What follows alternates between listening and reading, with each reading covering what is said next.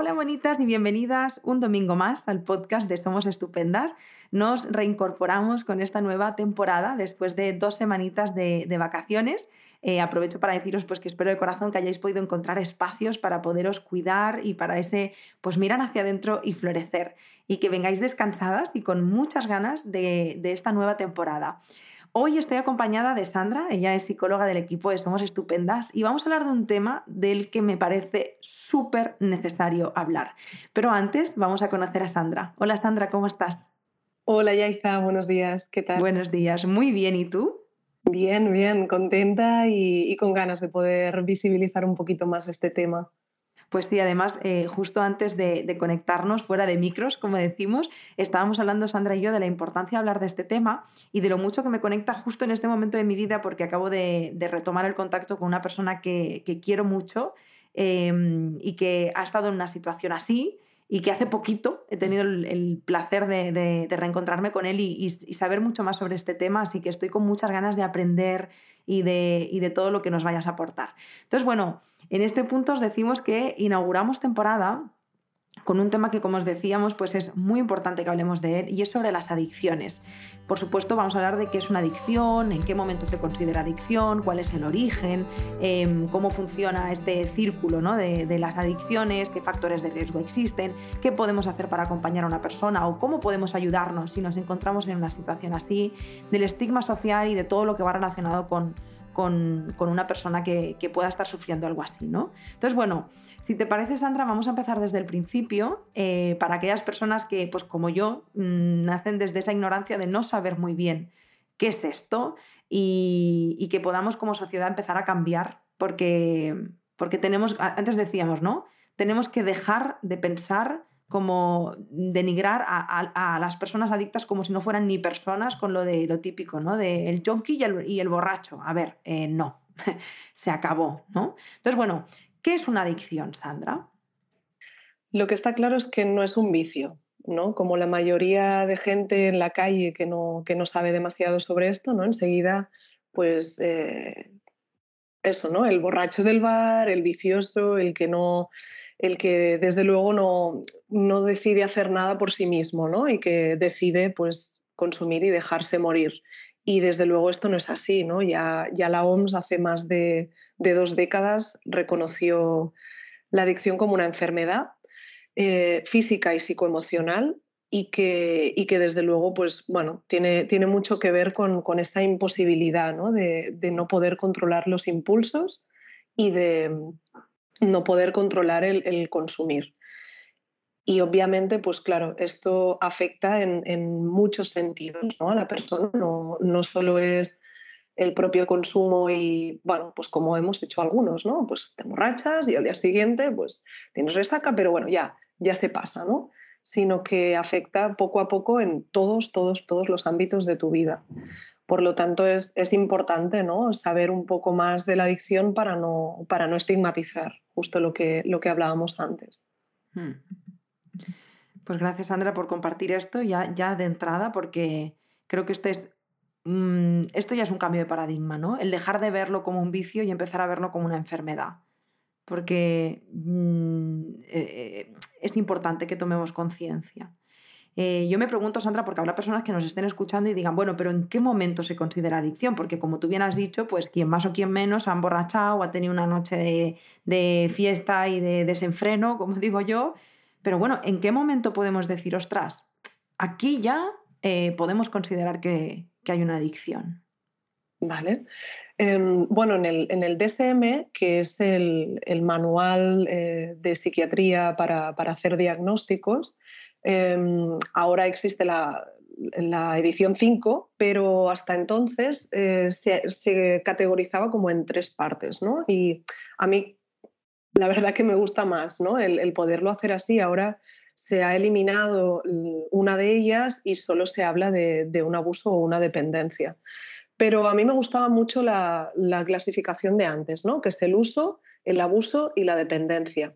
El uso sería pues lo que prácticamente todos podemos hacer, que en bueno, los primeros contactos con el consumo, entendiendo consumo también el alcohol, con cualquier tipo de droga, pero bueno, que no hay ningún tipo de consecuencia ni, ni de peligro. Luego ya el abuso em, empieza ya a, crearse un patrón de consumo, la frecuencia y la intensidad es más grande, em, se desarrolla una tolerancia, ¿no? que esto quiere decir que cada vez necesito más eh, cantidad para sentir el mismo efecto, hasta que bueno, empiezan a aparecer problemas, consecuencias, pero aún controlo, dentro de que la palabra control no, no es la adecuada, pero aún aprendo a gestionar todos los problemas que me van, que me van llegando.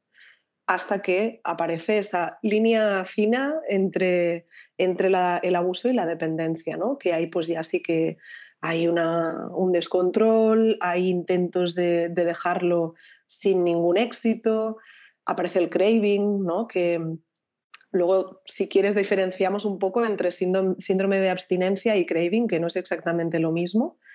Y, mm, bueno, eso, ¿no? Empiezan a aparecer problemas en, todos los ámbitos, a nivel laboral, familiar, eh, relacional, ¿no? Eh, por supuesto de salud también. Y, aunque hay momentos en los que uno se da cuenta de que pasa alguna cosa, eh, hay un autoengaño tan grande porque uno necesita seguir pudiendo, pudiendo consumir, que, bueno, van quitando la importancia, ¿no? Pues mi amigo lo hace más, eh, yo en realidad lo dejo cuando quiera, seguro que, que no es tan grave porque tampoco no me está pasando nada excepcional. Pero bueno, si te lo paras, si te detienes y lo miras bien, pues empiezan a ocurrir muchas cosas, ¿no? Retiradas de carnet, em, no aguantas en los trabajos, eh, tu familia te está diciendo constantemente si te pasa alguna cosa, tus relaciones de pareja no funcionan, tus amigos se alejan de ti. Bueno, son todo una serie de, consecuencias que, poco a poco pues van, van empeorando. Y del que estoy segura, como has dicho, que hasta que tú tomas conciencia pasa mucho tiempo, ¿no? Porque entiendo que está como esa doble voz que te dice, no, no, yo esto lo dejo cuando quiera, ¿no?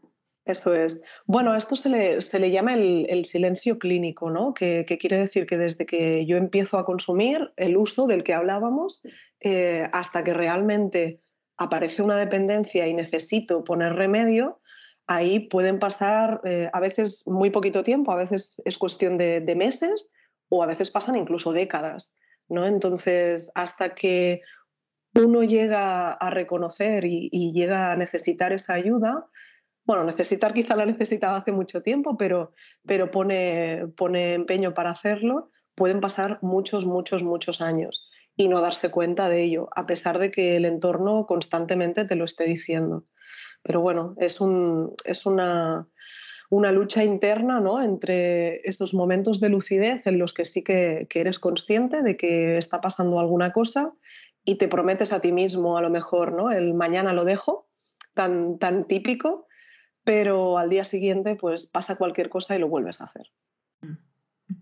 Sí, en este punto quizá me estoy colando, ¿eh, Sandra? Pero de pronto me ha conectado mucho con, con la simpleza del ser humano, que de pronto, bueno, simpleza, falta, eh, ignorancia absoluta, en mi opinión, ¿no? Pero cuando te dicen, tío, tía, pues ten fuerza de voluntad, ¿qué piensas? ¿Pero ¿Cómo voy a tener fuerza de voluntad? Que es una persona enferma. Es que, ¿verdad? Como si esto fuera Tú te levantas un día tú, y tú tienes fuerza de voluntad. Mira tú qué fácil. Bueno, de hecho es el, temazo que, con la mayoría de familias que, llegan, no todas, pero muchas, ¿no? Y la gente en la calle eh, es un poco lo que piensa, ¿no? Y yo a veces soy un poco radical, ¿no? Pero les digo, ¿tú le dirías a una persona con cáncer, ten fuerza de voluntad? Porque el cáncer se va a ir porque tú quieras. Está claro que es distinto, ¿vale? No es la misma enfermedad y hay muchísimas diferencias, pero es una enfermedad. Y por suerte, sí que es cierto que la adicción, em, poniendo mucho empeño y haciendo pues todo lo que te diga el profesional que debes hacer y, persistir y ser muy constante, ahí sí que, que, hay un beneficio, ¿no? Pero solo con fuerza de voluntad, sin estar en un recurso, sin estar bien acompañado, es imposible. Es imposible. La fuerza de voluntad sirve pues para persistir y quizás para empezar, para decir, venga, va, voy a dejarlo. pero luego ya voy a dejarlo de la manita de alguien que, sepa cómo hacer y que, y que me, me recomiende y me aconseje en todo momento. Claro. Eh, antes, has hablado de, antes has hablado, Sandra, de. Se me ha ido el nombre. ¿Es craving? Craving. El craving. y el síndrome de abstinencia. Sí, que es, es, distinto, ¿no? El, lo que se conoce como mono, ¿no? Eh, en la calle, pues el síndrome de abstinencia serían pues, síntomas más físicos que aparecen pocas horas después de, del no consumo. Eh, dependiendo de la droga y dependiendo de, de la cantidad de droga que consumas, pues son de un tipo u otro, ¿no? Pero pueden ser pues desde taquicardias, eh, tensión muscular, vómito, diarrea, mm, dolor de cabeza, dependiendo ¿no? de, la droga, como digo. Pero luego, al cabo de cuando ya ese síndrome de abstinencia más físico desaparece, aparece el craving, que, es algo más eh, psicológico. Pues, por ejemplo, yo siempre lo explico así, ¿no? Em, cuando tú lo dejas con una persona, una relación de pareja, eh, luego vas a determinados sitios o escuchas una canción o te encuentras algunas personas, ¿no? Y tienes esos estímulos totalmente relacionados o condicionados. Pues esto es un poco lo mismo, ¿no? Cuando tú estás dejando la droga, em, si pasas por aquella plaza por la que, en la que siempre consumías, aquel bar en el que bebías, o yo qué sé, ves al camello o, escuchas determinada música que escuchabas, em, te viene ¿no? ese, ese impulso o ese deseo de consumo. Pues eso sería un poco el, craving. Lo has descrito súper bien. De hecho, em, creo que eh, como que he conectado, nada que ver, ¿eh? o sea, de verdad, mm, en absoluto me estoy comparando, pero me pasó cuando dejé de fumar, dejé de fumar hoy, hace, hoy hace dos años Felicidades, Yaiza. Me autofelicito. Y, y, y, sentía un poco esto, ¿eh? como un vacío existencial de, ostras, es que todo me recuerda a fumar, ¿sabes? En plan, em, tuve como que apartarme un poco de mi vida y a la vez sin, demasiado, bueno, que fue un poco complicado, que por eso digo, nada que ver, pero sí que, que como que he conectado, he conectado desde para ahí. Nada, es, es que al mm. final el tabaco también es una droga, ¿no? Y, y mm. es tiene mucho que ver con los hábitos y, con las rutinas, por lo tanto es, sí que es exactamente lo mismo. Pues eso. Eh, pues Sandra, hay una pregunta que a mí me encanta y, es em, los orígenes, el, ir debajo de, aquella cosa que nos pasa, ¿no? Porque siento como, luego hablaremos del estigma, aunque ya lo estamos como mencionando en cada cosita que sale, porque está presente en todo, pero es verdad que eh, hablando como al principio, ¿no? Eh, junkie, borracho, ¿no? Y al final se reduce a, pues al, vicio, ¿no? Es, que era, un fiestero, una fiestera y al final mira, ¿no? Y, algo me dice que no. Algo me dice que, que detrás de, esto hay muchas cosas que no se saben y, me gustaría que pudiéramos hablar de ellas. Desde luego, sí, de hecho, de hecho es así, ¿no? la gente siempre piensa que para que alguien llegue a desarrollar una adicción tiene que haberle pasado algo muy malo. Eh, pues una muerte, un trauma, algo que realmente le haya desgarrado y que, y que sienta que, si no se apoya en la droga no, no puede seguir. ¿no? Y en muchos casos sí es así, pero no siempre. ¿no? evidentemente hay muchos, muchos factores que, definen la, adicción y, y, no se podría decir uno solo. ¿no? Pero sí que es importante bueno, mencionar cuatro sobre todo, ¿no? que, serían pues, los biológicos, entendidos como eh, el cómo funciona mi cerebro a diferencia de otras personas, porque esto es así, no, no todos tenemos el mismo cerebro exactamente igual. Em, el circuito del placer, el circuito de la recompensa, es diferente en unas personas y en otras. ¿no? Luego está la parte genética que esto no quiere decir que sí o sí mis padres o mis abuelos tengan que ser adictos para yo serlo, pero si en mi, si en mi adicción, perdón, si en mi familia ha habido algún tipo de enfermedad mental, no tiene por qué ser la adicción, sino pues una esquizofrenia, una bipolaridad, eh, tengo más, más predisposición a desarrollar la adicción. Obviamente, si mi padre o mi madre son adictos, pues tengo todavía más números, ¿no? Luego están eh, los factores sociales o ambientales, que, esto es un poco lo que decía antes, ¿no? Es todo lo que me ocurre a, lo largo de mi vida que, que, hace que yo pueda predisponerme. Por ejemplo, em, luego hablamos de los factores de, riesgo y de protección, pero evidentemente si yo he tenido una familia desestructurada, em, he tenido mucho mucho alcance de la droga, ¿no? Es decir, que he vivido en un, entorno en el que hay mucha droga. O, por ejemplo, esto, ¿no? He tenido situaciones estresantes y traumáticas en mi niñez o, en, la adultez, pues es muy, muy probable. Yo, de hecho, me gustaría mencionar sobre esto, ¿no? Que em, suele, suele darse no es que siempre tenga que ser así, no me gustaría que la gente pensara, ah, pues yo no soy así, entonces no soy adicto. No quiere decir esto, pero sí que es cierto que en la mayoría de, casos ha habido em, un apego inseguro, ¿no? en el que bueno, han pasado cosas a nivel familiar y, ese niño o esa niña pues, ha crecido pues, desde esa inseguridad, desde esa eh, ansiedad, desorganización, ¿no? Y que también es importante darle, darle visibilidad a, que muchos, muchos niños que han sido abusados mm, físicamente, sexualmente, desarrollan una adicción después. ¿no? Entonces es algo importante a, a tener en cuenta en las primeras visitas, en las primeras entrevistas también. Y repito, no quiere decir que tengas que ser un niño abusado para desarrollar una adicción, pero, pero ocurre muchas veces. Y ya la, última parte, ¿no? que el último factor sería el, psicológico, ¿no? Es em, qué características tiene mi personalidad para, para que se llegue a desarrollar mm, con, con, mayor seguridad esta, esta, adicción. Desde luego no es, pues eso, ¿no? Una persona débil, una persona que no tiene expectativas en la vida y demás, así de primeras, sino que son otras cosas, ¿no? Pues son personas normalmente más sensibles, a nivel emocional, con una autoestima más baja en muchos casos, ¿no? con, unos cambios en el estado de ánimo, más impulsivas, con necesidad de metas más cortas, ¿no? más, con más tendencia a la ansiedad o, al estrés. Bueno, un poco, un poco sería a grandes rasgos esto. Esto complementa muy bien la información que me, que me compartía el otro día mi amigo, Sandra. Ella me decía, eh, lo primero que hay que entender es que todo el mundo puede ser adicto, me decía, ¿no? Me decía, yo en los centros en los que he estado, ya he estado con banqueros, he estado con eh, altas directivas, he estado con personas con familias muy desestructuradas, he estado con, con personas que, como consideradas normales. O sea, quiero decir, de todo. Eh, la adicción no entiende de, clase social, ni de etnia, ni de cultura, ni de... no entiende. O sea, es como...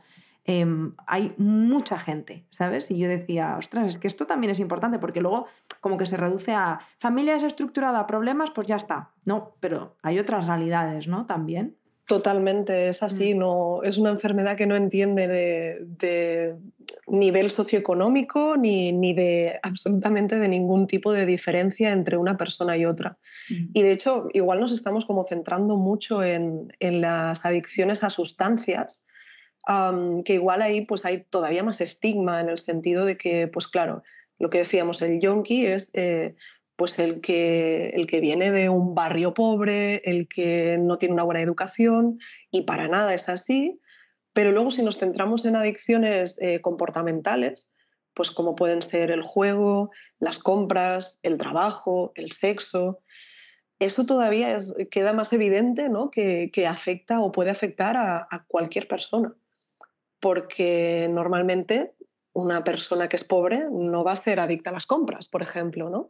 Entonces no, hace falta no tener dinero o venir de una familia desestructurada para... Y justo, ¿eh? yo me he encontrado pues con de todo, ¿no? Obviamente no voy a hablar de, personas en concreto, pero desde empresarios, em, pilotos de avión, mm, amas de casa, eh, qué sé yo, policías, de todo, médicos, de todo, de todo.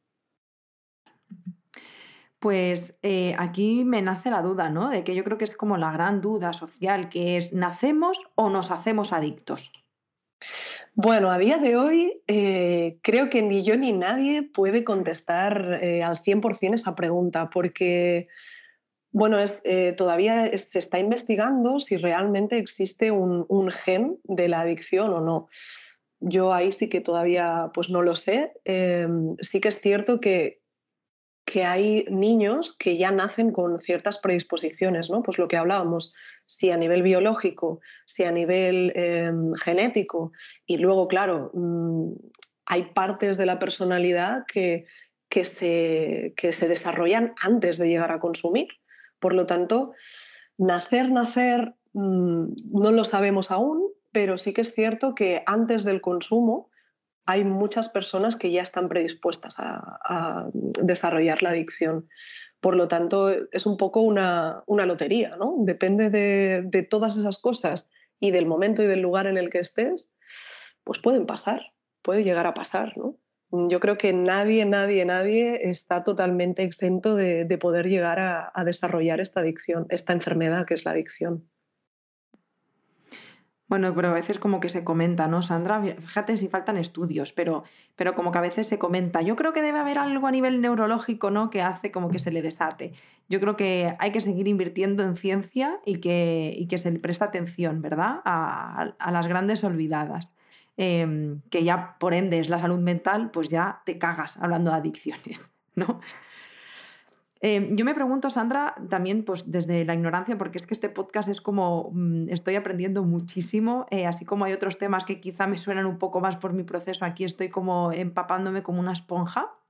Si existe algún tipo de círculo de la adicción, ¿no? Porque eh, yo me acuerdo que este amigo mío pues me contaba cómo, cómo, cómo él lo había vivido. Entonces yo me pregunto, ¿es algo que se repite? ¿Es un patrón que existe? Sí, de hecho, bueno, eh, se contemplan los estados, estados de, cambio, ¿no? que ya Prochaska y Di definen y, evidentemente se repiten en todas las personas, ya no solo en los adictos, sino pues en cualquier etapa de cambio, ¿no? pero en la adicción también, pues eh, la precontemplación, ¿no? que, que, al final es un poco el, el, estar todavía muy lejos de llegar a entender que tienes un problema Em, luego ya viene la contemplación, que ahí sí que ya empiezas a saber que algo pasa, pero tampoco estás en marcha todavía, ¿no?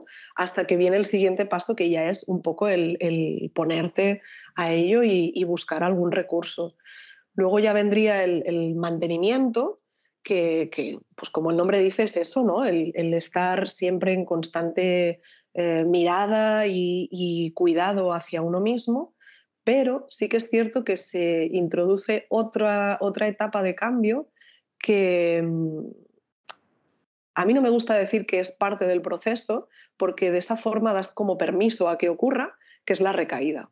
¿no? Es cierto que es una enfermedad con tendencia a la recaída y que hay muchísimas personas en tratamiento que de una forma u otra pasan por una recaída.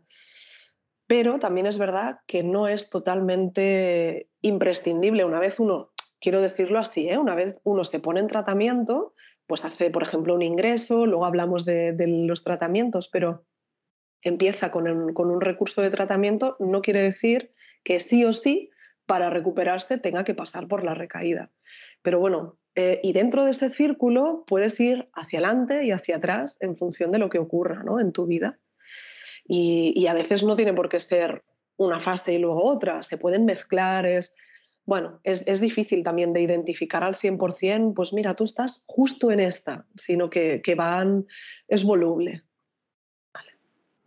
Yo en, este punto eh, que estaba conectando, es que lo estabas explicando y de pronto he pensado, wow, es que mm, creo que no somos conscientes de lo mucho que deben sufrir estas personas. Eh, tampoco es algo que a nivel social preocupe, porque si les estamos reduciendo a nada, pues ni pensamos, ostras, ¿cómo se puede estar sintiendo esta persona? Y eso también me hace pensar mucho en el estigma social. Tú, Sandra, que has trabajado con muchísimas personas en, este proceso, ¿no? Personas que, están enfermas y que sufren una adicción, em, ¿te han hablado de cómo viven y experimentan y cómo sufren o cuál es el peso del estigma social? Sí, sí, sí, desde luego, y de hecho es, parte de la terapia, ¿no? Y, me gustaría sí que comentar el, uno cuando empieza a consumir, normalmente, que no siempre es así, pero normalmente empieza a consumir porque disfruta, porque le provoca placer. Luego llega un momento, como decíamos, a lo largo de ese silencio clínico, em, en que ya no consume porque disfruta, consume para no pasarlo mal, que es distinto, ¿vale? Entonces, llega a haber un, sufrimiento, un sufrimiento a nivel emocional y, bueno, es que en todos los sentidos, físico, emocional, familiar, en, todos los sentidos, que, que solo ellos, realmente, solo quien lo ha pasado, eh, llega a entenderlo de verdad, ¿no? Aunque claro que, hay eh, estudios y hay, pero, pero que es algo muy, muy duro, ¿no? Y parte de este sufrimiento pasa justo por ahí, por el, por el no entenderles desde la propia familia, que muchas veces, aunque parezca mentira, ¿no? Hay familias que dan de, dan de lado a estas personas.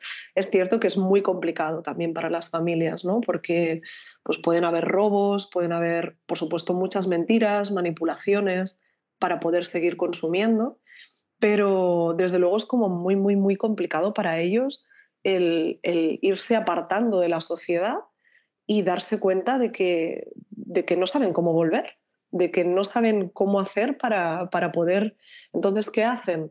Se, se siguen autoengañando pensando eh, que la familia no les entiende, que la familia em, va por ellos, ¿no? que de alguna forma pues, son enemigos. ¿no? Y lo mismo pues, con el, a, altos niveles con la sociedad en general.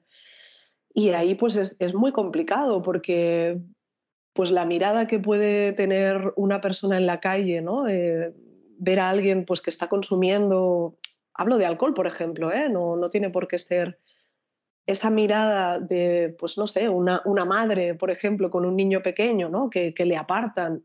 Esto recuerdo ¿no? que un paciente me lo contaba. Dice, Jolín, ahora puedo ir por la calle y no le doy miedo a nadie. Nadie me mira raro. Eh, ya no se me apartan ni, ni se cambian de acera para, para, evitarme, ¿no? Y esto es un poco, ¿no? Esta, esta parte de ese estigma tan, tan duro para ellos al final. Total, y, me está como pinzando un poco el corazón, Sandra, y creo que este ejercicio es súper importante como sociedad porque yo me considero una persona bastante deconstruida y, y, que hace unos grandes esfuerzos por deconstruirse todo el tiempo. Em, pero aún así te cuento que me, pone como que se me bloquea algo en la garganta, ¿no? Hace unos días, eh, volviendo a casa, eh, habíamos dejado el coche en el parking, volvíamos a casa y, había visto una persona pues, que um, había consumido alcohol. Y, me asusté y me cambié de, de calle. Y fíjate que, o sea, es que lo estás diciendo y pienso, eh, yo que considero que estoy grabando este podcast, que tengo personas en mi entorno y que, y que considero que hago de verdad muchos esfuerzos en deconstruirme, siento que hay como algo intrínseco a nivel social del estigma, ¿sabes? Como, como desprenderte de la misoginia, del machismo, ¿no? Pues es un poco esto y, lo has dicho y, me he visto a mí hace dos días haciendo eso, ¿sabes? También es cierto que hay casos en los que la adicción llega, llega a provocar agresividad y no en todos, pero en muchos sí.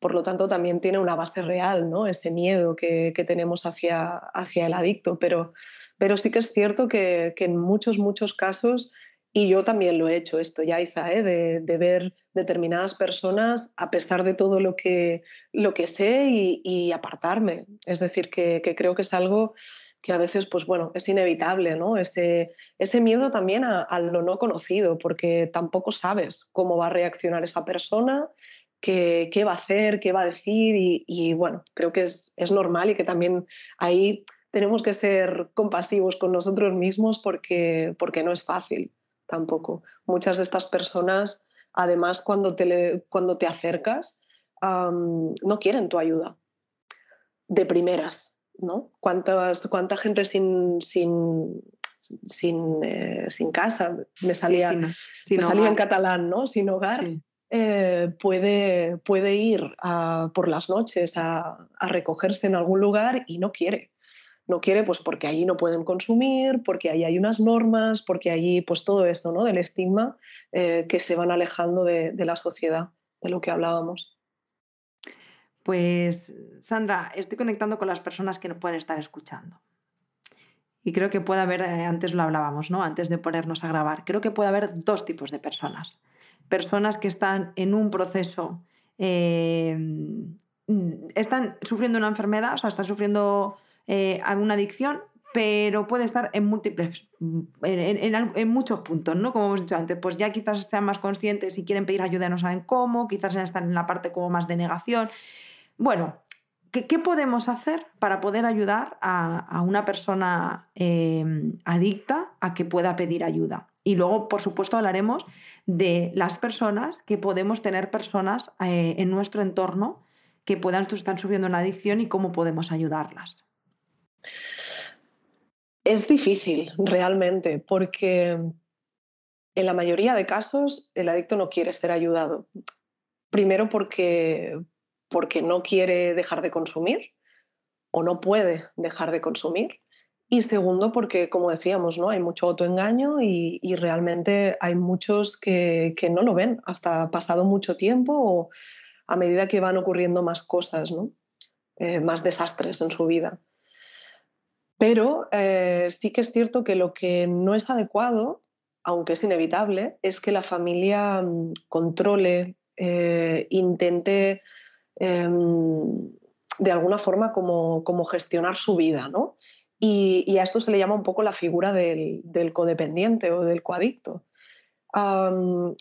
suelen ser más madres, eh, parejas, tenemos ese rol cuidador, las mujeres, y suele ser más así, aunque también hay hombres, por supuesto, y, se tiende justo a eso, ¿no? Pues a intentar salvar a esa persona, eh, intentar pues solucionarle los problemas, em, intentar ayudarle cuando tenga una deuda, intentar eh, pues irle a buscar si lo necesita, estar por y para esa persona, ¿no?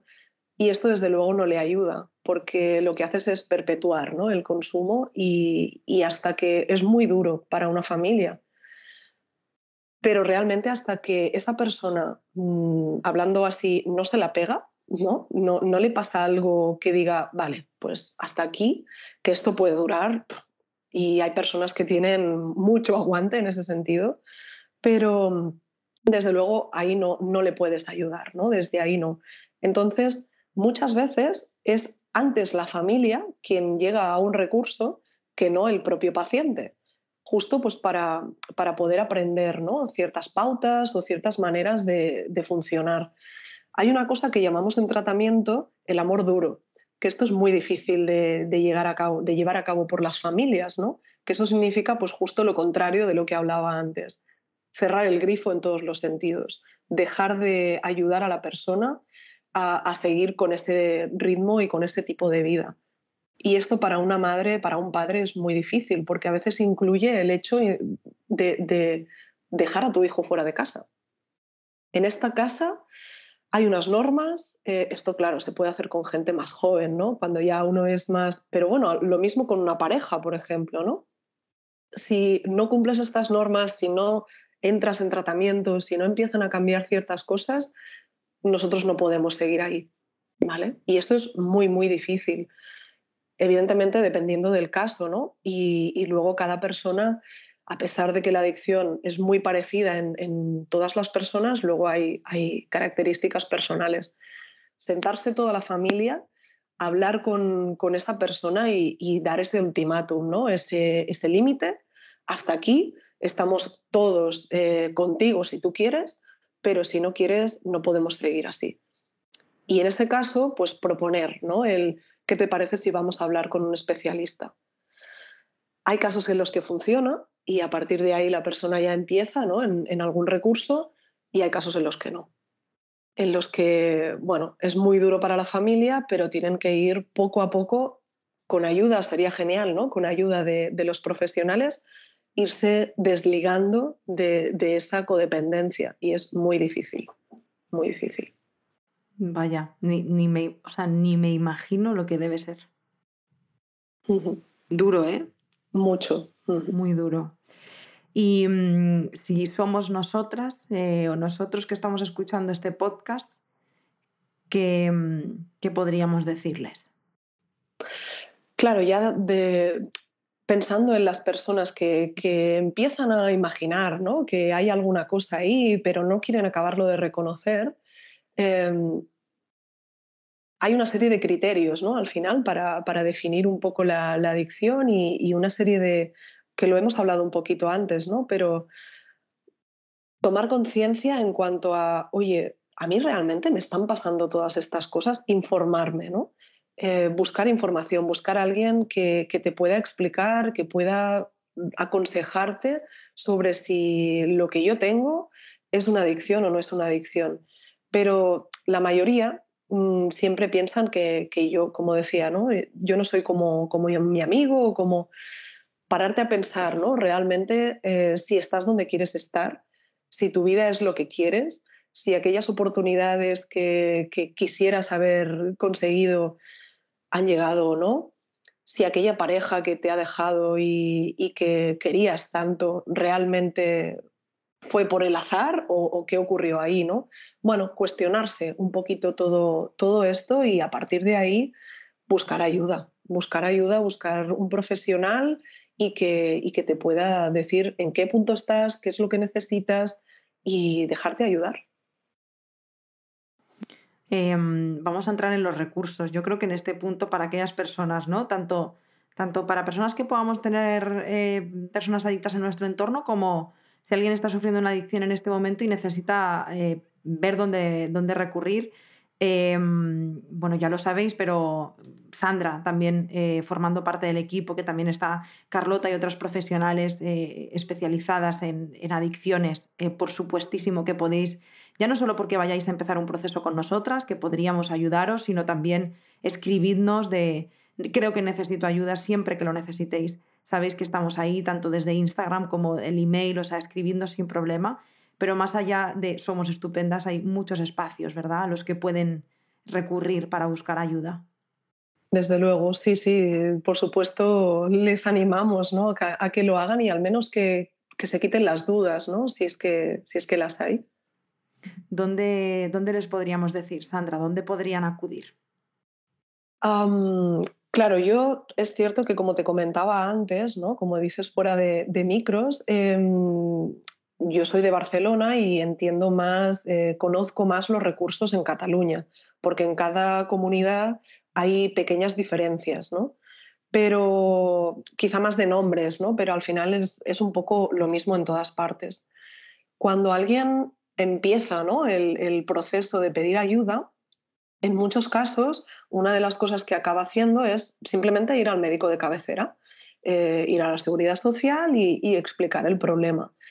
Allí, mm, dependiendo de tu caso, te derivarán a, un centro de la seguridad social especializado, que aquí en Cataluña se llama el CAS, que es un centro de atención y seguimiento, pero en otras comunidades, por ejemplo, creo que en Valencia, si no me equivoco, se le llama UCA, Mm, y, allí te pueden ofrecer pues, eh, desde visitas psicológicas, psiquiátricas, terapias de grupo, controles de, orina, incluso también em, un poco de, guía y de seguimiento para las familias.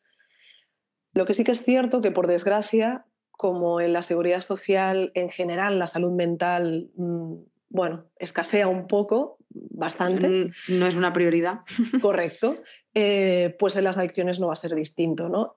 Y, desde luego el CAS, em, hay muchos, hay muy buenos profesionales, pero eh, los recursos son limitados. ¿no? Es posible que dependiendo de la comunidad y del, del centro en concreto al que vayas, pues puedas tener una vez al mes visita cuando la adicción, sobre todo al principio, requiere de, algo diario prácticamente, ¿no? Porque dependiendo de los casos, claro, pero, pero es insuficiente. Entonces luego, em, cuando esto no funciona, que en muchos casos, por desgracia, es así, existen fundaciones o comunidades terapéuticas que algunas son privadas y algunas son, son públicas. Lo malo de esto es que muchas veces hay listas de espera de meses y claro, la adicción pues requiere de justo ¿no? de, ese impulso a ponerme en tratamiento, puede ser que al cabo de un mes mm, yo ya esté en otro, en otro sitio, ¿no? Eh, de, la etapa de cambio esta de la que hablábamos. Entonces, por desgracia, en muchas ocasiones tenemos que recurrir a, lo privado. por supuesto, esas fundaciones y esas comunidades, eh, como Proyecto Hombre, por ejemplo, que es una de las más conocidas, mm, tienen muy buenos profesionales también y funcionan muy bien, pero una vez más pues eso, ¿no? Falta de recursos en muchos casos.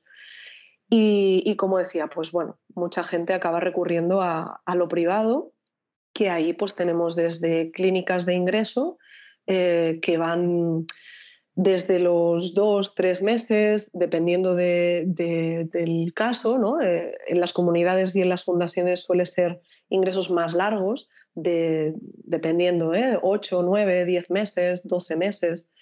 En las clínicas eh, se hace un trabajo, no, no es que yo esté ahora haciendo publicidad ¿eh? de, las clínicas, pero sí es cierto que, se hace un trabajo más eh, intenso y más personalizado. Al final, pues claro, lo pagas y, sales un poquito más preparado ¿no? para, luego poder seguir fuera. Que luego, evidentemente, después de esos dos, tres meses, tienes que seguir ¿no? con, con el tratamiento pero luego, al cabo de, un tiempo, pues puedes ir a terapias por las tardes a nivel más ambulatorio. Y hay personas que, pueden empezar esa recuperación sin ingreso e ir directamente a, un tratamiento ambulatorio. Lo que es muy importante es ir a parar a un centro especializado. Mm, ir a un psicólogo, por muy bueno que sea el psicólogo, si no está especializado en eso, pues será más complicado que te pueda ayudar, igual que en otros casos, ¿no? a mí, por ejemplo, hay ciertas especialidades pues, con las que no me siento tan cómoda. Pues bueno, que cada uno tiene que saber hasta hacia dónde llega. Pues muchas gracias, Sandra, por compartir todo esto. Yo no quiero ponerle voz a mi amigo, ni muchísimo menos, pero él sí me estuvo compartiendo que, ha estado en varias eh, clínicas. Eh, en una de ellas estuvo, de hecho, dos años y mm, no es porque tú hayas hecho publicidad, no es porque yo tampoco quiera hacerla, pero de, de primera mano, bueno, de segunda mano sé que, mm, que, a él le ayudó muchísimo, mucho, mucho, mucho. Así que, y estoy totalmente de acuerdo en lo que decías de la especialidad, ¿no? No se trata tanto de, de que la profesional o el profesional sea bueno o malo, sino de que realmente esté especializado en lo que tú quieres trabajar, que no te sirve la psicóloga de mi prima que es muy buena, ¿sabes? En plan, bueno, pues que, que igual tu prima tiene otras cosas, ¿no?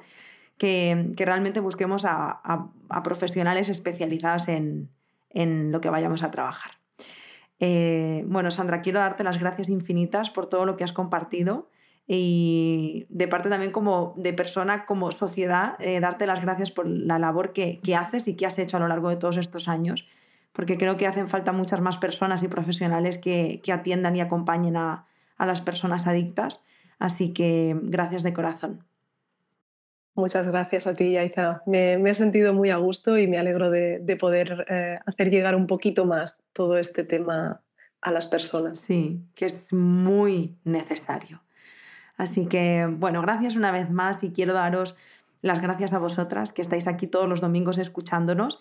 Eh, siempre os digo gracias por escucharnos y por hacer llegar este podcast a todas las personas de, de vuestro entorno que creáis que este podcast puede llegarle como un rayito de luz. Y como siempre, si tú estás en esta situación y has escuchado este podcast, felicidades, porque estás un pasito más cerca de que, de que podamos poner remedio ¿no? a esta solución que está, bueno, a esto que estás sufriendo en este momento. Y por supuesto, una vez más, si nos necesitas de cualquier forma, aunque solo sea para poder compartir qué te está pasando, eh, aquí estamos siempre. Escríbenos sin problema. Y nada más, que mm, os mando un abrazo muy muy fuerte y nos escuchamos y nos vemos el domingo que viene. Tchau!